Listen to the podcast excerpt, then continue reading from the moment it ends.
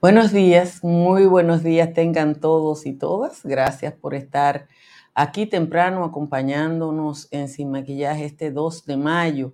Un lunes cimarrón después de un fin de semana largo, víspera de la fiesta de la Santísima Cruz en muchos lugares de República Dominicana. De hoy para mañana se amanece tocando pandero, pandero y palo. Eh, pandero, palo y balsíe, que son los instrumentos eh, fundamentales en las festividades de la Santísima Cruz de Mayo. Miren, hace 14 años, tanto como 14 años, un grupo de jóvenes instaló un campamento en Gonzalo, en el municipio de Yamasá, en contra de la instalación de una cementera en los Haitises. Esa para quien no lo sabe, fue una de las movilizaciones sociales que fueron despertando la conciencia pública sobre temas ambientales, sociales y políticos, que concluyeron con otras mucho de mayores dimensiones, como fueron las movilizaciones por el 4% para la educación, la Marcha Verde y la Plaza de la Bandera. Muchos de los jóvenes que estuvieron ahí en Gonzalo eh, y que después organizaron el concierto por los haitises, estuvieron en las luchas posteriores. El entonces presidente Leonel Fernández, que había defendido la instalación de la cementera, reaccionó frente al campamento con un allanamiento realizado por la Dirección Nacional de Control de Drogas, supuestamente en busca de armas y drogas. Y hoy cuando estaba documentando este comentario, Google me lo recordó. La cementera no se instaló y el Parque Nacional, como todo, quedó en la inercia de la memoria colectiva. Y ahora queremos llamar la atención por un tipo de depredación que nosotros hemos calificado de hormiga, que está talando cada día un pedacito de los haitises para sembrar yautía. Ayer volamos sobre los haitises por alrededor de hora y media para comprobar in situ el drama que podemos describir de la, de la manera siguiente. Por lo menos medio centenar de pequeñas quemas, decenas de campamentos visibles desde el aire donde sobreviven jornaleros contratados para devastar y sembrar una sola cosecha y decenas de hornos de carbón. Hablando con gente que conoce el drama, nos explican que en la mayoría de los casos los taladores son haitianos que resisten la dureza del trabajo porque en muchas zonas no hay ni siquiera agua y las vías de acceso son escasas. Los dominicanos con más dinero le contratan para comprar la cosecha de yautía y le permiten quemar la madera para hacer carbón en beneficio propio. Contrario a lo que vimos en la sierra, donde cinco o seis grandes empresarios tienen el control del desmonte, esta es una labor de hormigas, pero destruye de igual manera o en mayor proporción. El drama que vimos ayer en los haitises amerita una acción de largo plazo.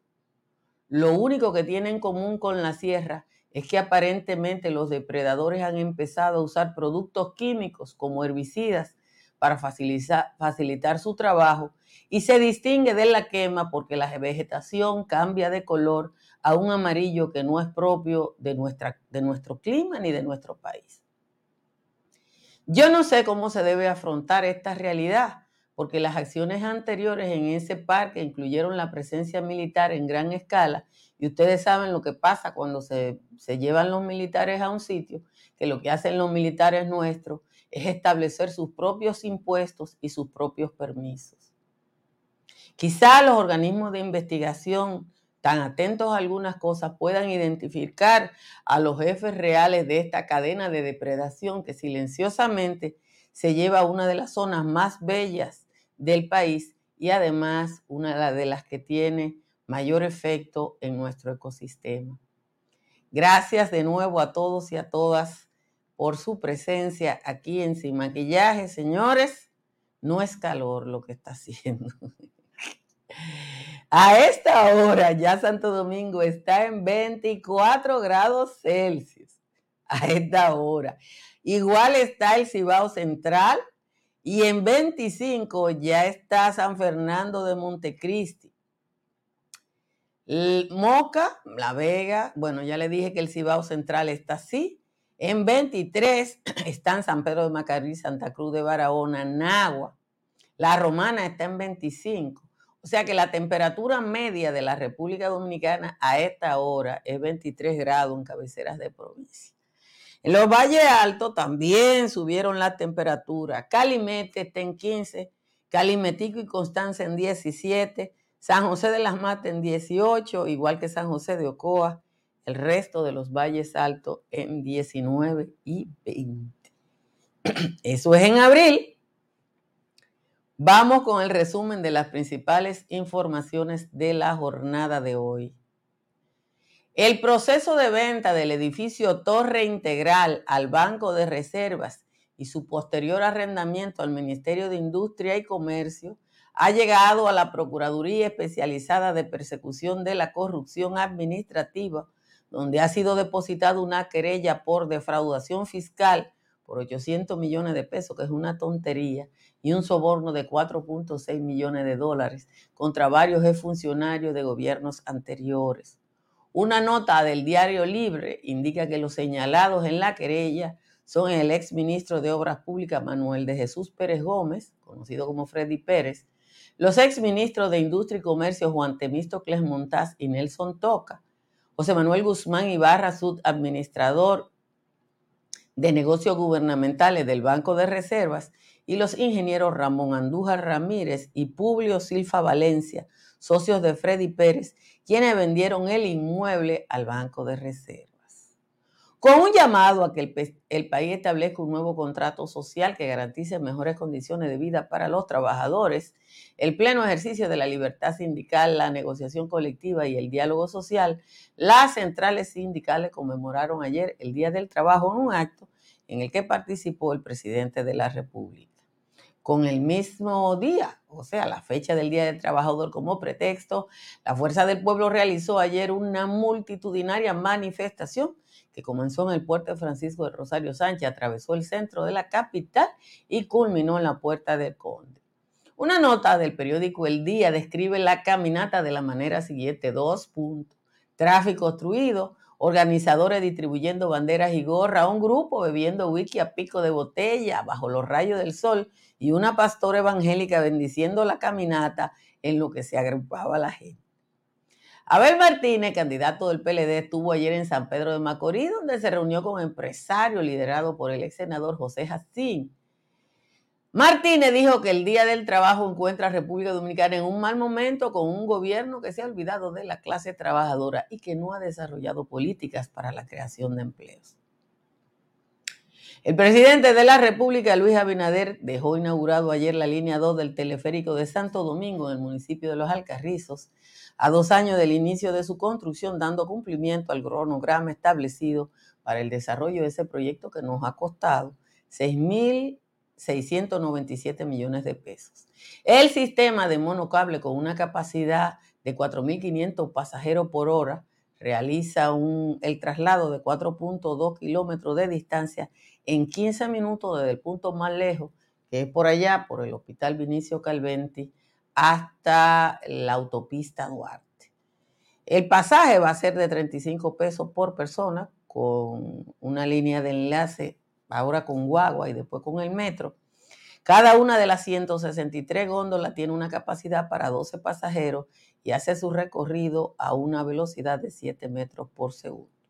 El director de la ONSA, Radamés González, explicó que con la inauguración del teleférico se habilitarán dos rutas con tarifa unificada, el corredor 27B, que va de la entrada de Lo Alcarrizo y que tomará la prolongación de la 27 de febrero, hasta el Huacalito y un corredor provisional hasta la parada del metro, porque cuando el metro llegue ahí no será necesario.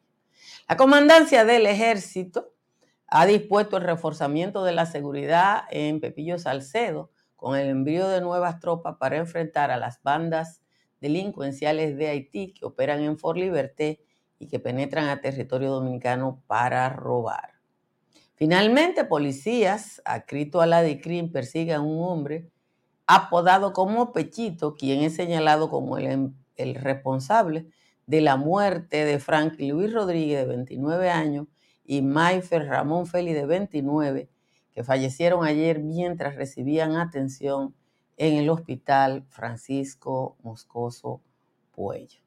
De nuevo les agradezco a todos y a todas su presencia. Y hoy más que nunca les ruego que compartan esta transmisión porque tuvimos el privilegio ayer de dar esa vuelta por los Haitises y un poquito más allá, porque desde los Haitises fuimos hasta la presa de Atillo y la presa de Rincón, eso lo vamos a mostrar en el patio. Y hoy en Sin Maquillaje nos vamos a dedicar de manera exclusiva a mostrarle lo que encontramos a los Haitises. Les recuerdo que la movilización que hicieron los jóvenes por los Haitises fue una especie de despertar ante problemas ambientales. Eso fue tan lejos como en el 2009, señor. En el 2009. ¿Qué, ¿Cuál es el paisaje? El paisaje es este. Déjenme mostrarle bien esta foto. Miren la foto ahí. En esa foto que ustedes ven ahí hay 1, 2, 3, 4, 5, 6, 7, 8 pequeñas quemas no son cosas grandes, son pequeñas, no son grandes incendios. Si ustedes ven en el lado derecho, ya ven lugares que han sido quemados. Esos fuegos no son de incendios propiamente dicho, sino probablemente de hornos de carbón. ¿Qué fue lo que encontramos? Bueno, encontramos decenas de fuegos así, decenas. Si ustedes se fijan, que en ese punto, solo en ese punto, hay ocho pequeños, pequeñas chimeneas, son ocho pequeños fuegos distintos por causas distintas, en zonas distintas. Acuérdense que yo voy a un, em, hice el sobrevuelo en una avioneta que iba aproximadamente a 2.000 pies.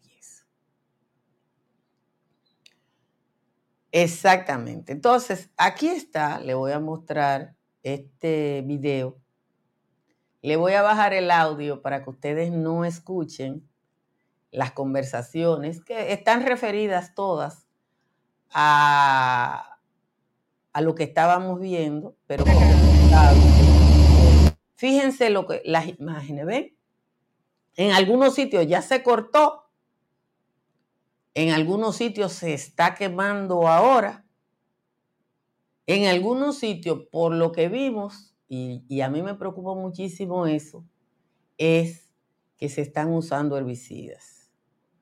Miren cómo ustedes ven los mogotes, que son la formación propia de los haitises, en algunos sitios se ve que se quemó hace unos años y que hay una lenta recuperación, pero no hay vegetación, y en otros sitios se eh, está el corte y decenas de troncos apilados eh, en, los extremos de cada uno de los pelados. Eh, eso es, miren esta otra. En algunos sitios, creo que es la zona más afectada, la zona más afectada es eh, la que está más pegada a, la zona de al mar, llegando a Sábana de la Mar. Eh, o sea, la que se está depredando en este momento es esa zona. Fíjense cómo se pasa una zona de vegetación de una zona pelada a una zona de depredación intensa y zonas que ya fueron peladas, abandonadas y que se están recuperando. Obviamente, controlar eso en los haitises. Miren, esta es la zona que ya ustedes ven el mar aquí, ¿ves? Esa es la que están, a esa le han entrado ahora como la conga. Eso es ya lo que es la bahía de Samaná. Ustedes vieron que en una franja se ve el mar. Y le voy a decir una cosa. Por sentido común, porque miren el agua ahí, el mar, la única manera de sacar un producto de ahí, sea carbón o sea yautía, que es lo que siembran, hacen una sola cosecha de yautía. La única manera de hacer eso es eh, sacándola por mar, porque por ahí usted no ve un caminito en ningún sitio. Usted no ve un caminito en ningún sitio. En la tarde yo hablé con gente de...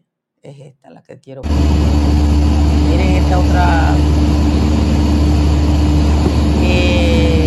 esta imagen es al revés, es llegada de la carretera de Samaná, en la curva en la que usted entra al área de parque, cuando usted viene de Samaná, inmediatamente después que pasa la zona rosera, ahí hay un pelado que aparentemente, digo aparentemente, porque hay colores que no son propios del, del trópico, cuando se quema una zona, le dan candela, que ahora no se puede hacer porque estamos en una época de lluvias en la zona de los Haití, una zona de alta pluviometría.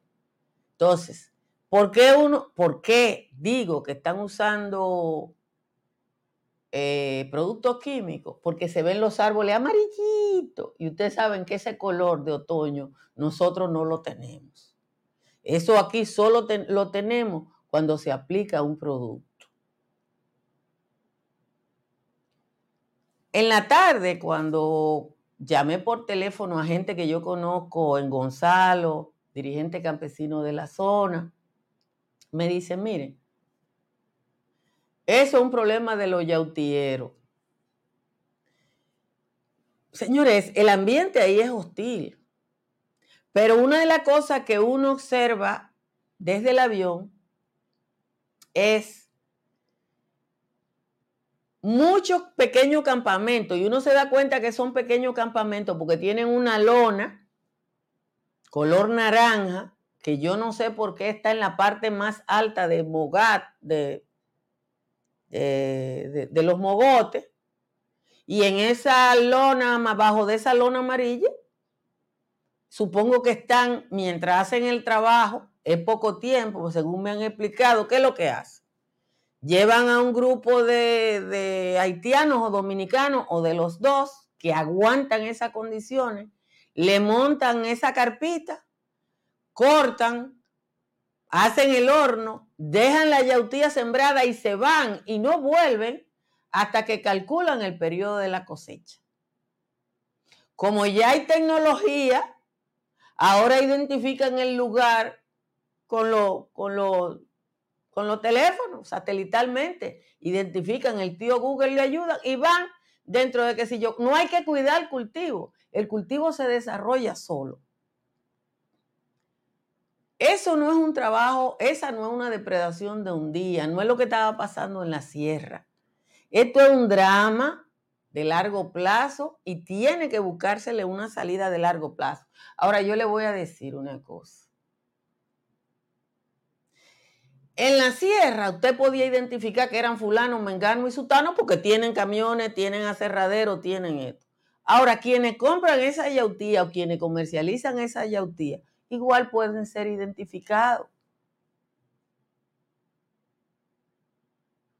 Yo la verdad que voy a compartir estas imágenes con el ministro de Medio Ambiente, que es una persona a quien yo respeto. Yo sé que el Ministerio de Medio Ambiente no tiene los recursos para enfrentar eso, pero creo que el presidente de la República, no el Ministerio de Medio Ambiente, el presidente de la República tiene que tomar una decisión política de largo plazo para enfrentar eso.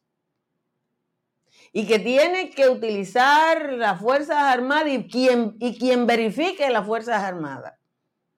Quien supervise a las Fuerzas Armadas. Porque ustedes saben lo que pasó cuando metieron la guardia en algunos sitios que lo que hicieron los guardias, por ejemplo en la Ciénaga, para que no construyeran a la orilla del río, es que ellos establecieron su propia tarifa y sus propios impuestos. Y no es verdad que el Ministerio de Medio Ambiente no hace nada, hace su trabajo. Lo que no tiene es recursos, por eso no lo estoy, no es una demanda al ministro de Medio Ambiente. Que hay mucha gente que se encontraba muy bueno Ángel Esteve como ministro de Medio Ambiente, que mandó a sembrar aguacate y ahora a mí me parece que hay una campaña contra el actual porque no está permitiendo algunos negocios. Yo no quiero creer eso, pero la impresión que me da es esa. Quiero que compartan esta transmisión porque quiero que estas imágenes le lleguen a muchísima gente. Como siempre, les recuerdo que desde que instalé paneles de Tris Energy, yo pago 42,10 por consumo de energía eléctrica. Llame al 809-770-8867 o escriba al 809-910-2910. Y usted puede vivir en lo que va a ser el downtown de Santo Domingo Este con el proyecto Country Capital que ejecuta estructuras Morrison entre las avenidas ecológicas y de San Isidro en Santo Domingo Este. Apartamentos desde 65 mil dólares. Conozca los beneficios de las pólizas de incendios y líneas aliadas de Seguros Pepín y todos los servicios de Seguros Pepín llamando al 809-343-3003 y al 809-412-1006. Cerca de usted hay una farmacia Medicar GBC que está abierta todos los días de la semana y que siempre le ofrece un 20% de descuento por las compras en tienda. En la Florida, para comprar, vender o alquilar, está Tamara Pichardo. Tamara está en el 305-244-1584. Déjenme leer la décima de Juan Tomás, que hoy, hoy tuve que empeñarme a fondo. Hoy le voy a mandar una factura. Porque carajo, cuánto tiempo tuve que dedicarle a esta décima.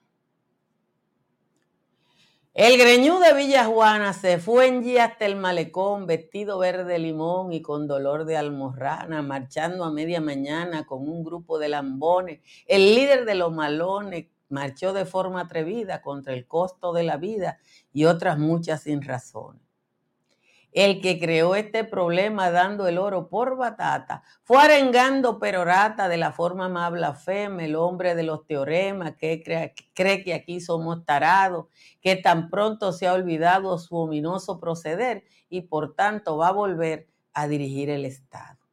La marcha que este maldoso hizo en el Día del Trabajo no pone como un relajo de ese greñudo probioso. ¿Quién le creerá ese azaroso, su buena fe en el destino? Si ya estuvo con Quirino y don Arturo del tiempo, su proyecto está destiempo y no vale ni un pepino.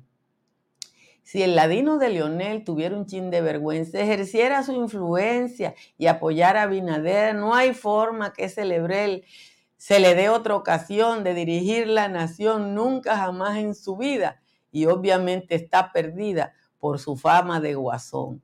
Esa es la décima de hoy del tal Juan Tomás, señores. Yo le voy a mandar una factura porque yo trabajé corrigiendo más que él construyendo. Les recuerdo que para enfrentar los malestares de la gripe, tomen Sacagrip que le ayuda con la tos, congestión nasal, el dolor de garganta y los síntomas del resfriado común Sacagrit está disponible en toda la República Dominicana, en Nueva York y en New Jersey, en farmacias, supermercados y tiendas por departamento.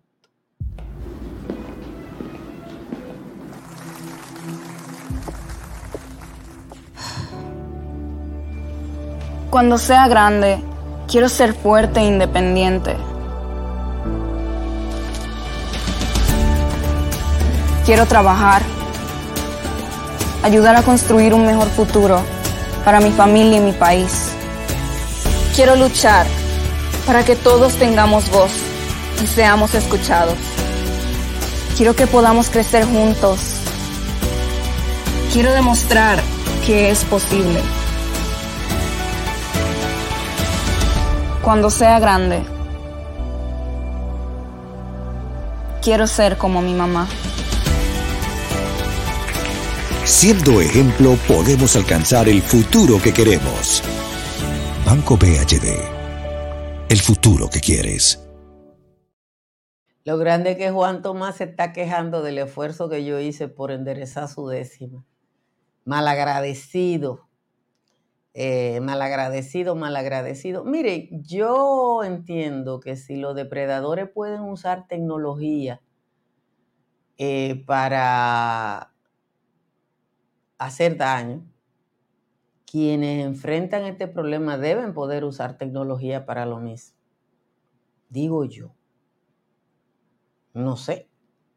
Pero lo que yo vi ayer eh, es espeluznante, esa es la palabra.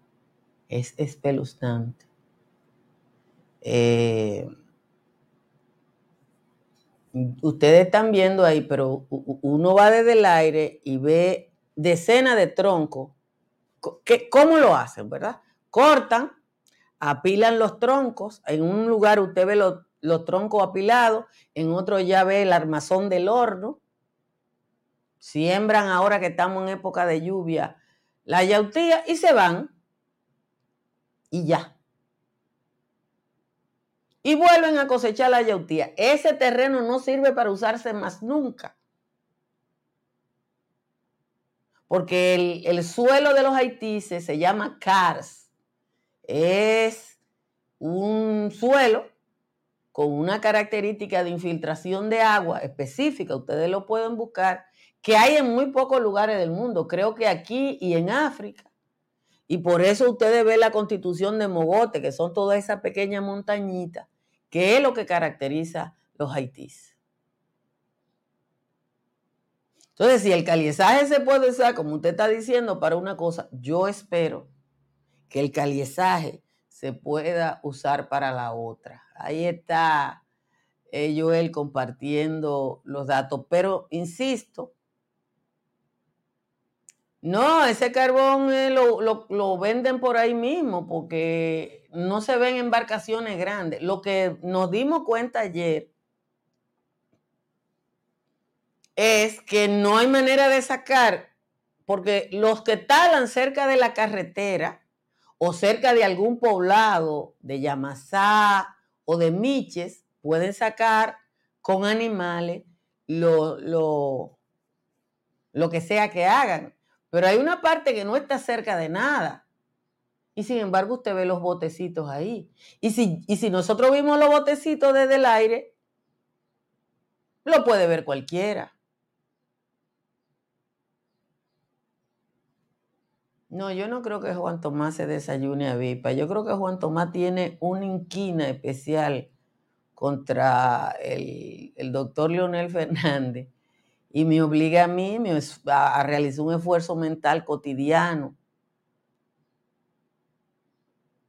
Eh, que vaya a volar por la cordillera septentrional. Bueno, tengo, eh, yo había recibido eh, de parte de don Juan Sanoja desde el año pasado la invitación a volar sobre los haitises.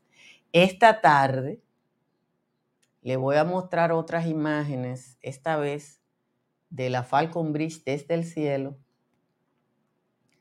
y de la situación en que están los embalses de Atillo y de la otra presa, ahora olvidé el nombre, en La Vega, pero eso es parte del ácido viejúrico. esperen esas imágenes en la tarde. Pero lo de los haitises, señores, definitivamente algo tenemos que hacer. Eh, y tiene que ser una política de Estado, no el Ministerio de Medio Ambiente solo. Tiene que haber una política pública y hay que mandarle esas imágenes al presidente de la República. Porque cuando viene a ver despertamos y no queda nada. Y es una invasión tranquila. bueno, gracias. La presa de Rincón, exactamente. Gracias a todos los que me recordaron que es la presa de Rincón en La Vega. Eh, les voy a mostrar esta tarde las imágenes. Ah, es amigo tuyo. Bueno, hizo un trabajo por, por esto. Y, pero yo le voy a mostrar las imágenes que tenemos de esa otra parte esta tarde en el patio, se lo prometo. Eh, hicimos un viaje de alrededor de dos horas. Eh, nada, y ha sido todo un privilegio para nosotros y para ustedes. Gracias, nos vemos esta tarde en el patio. Bye bye.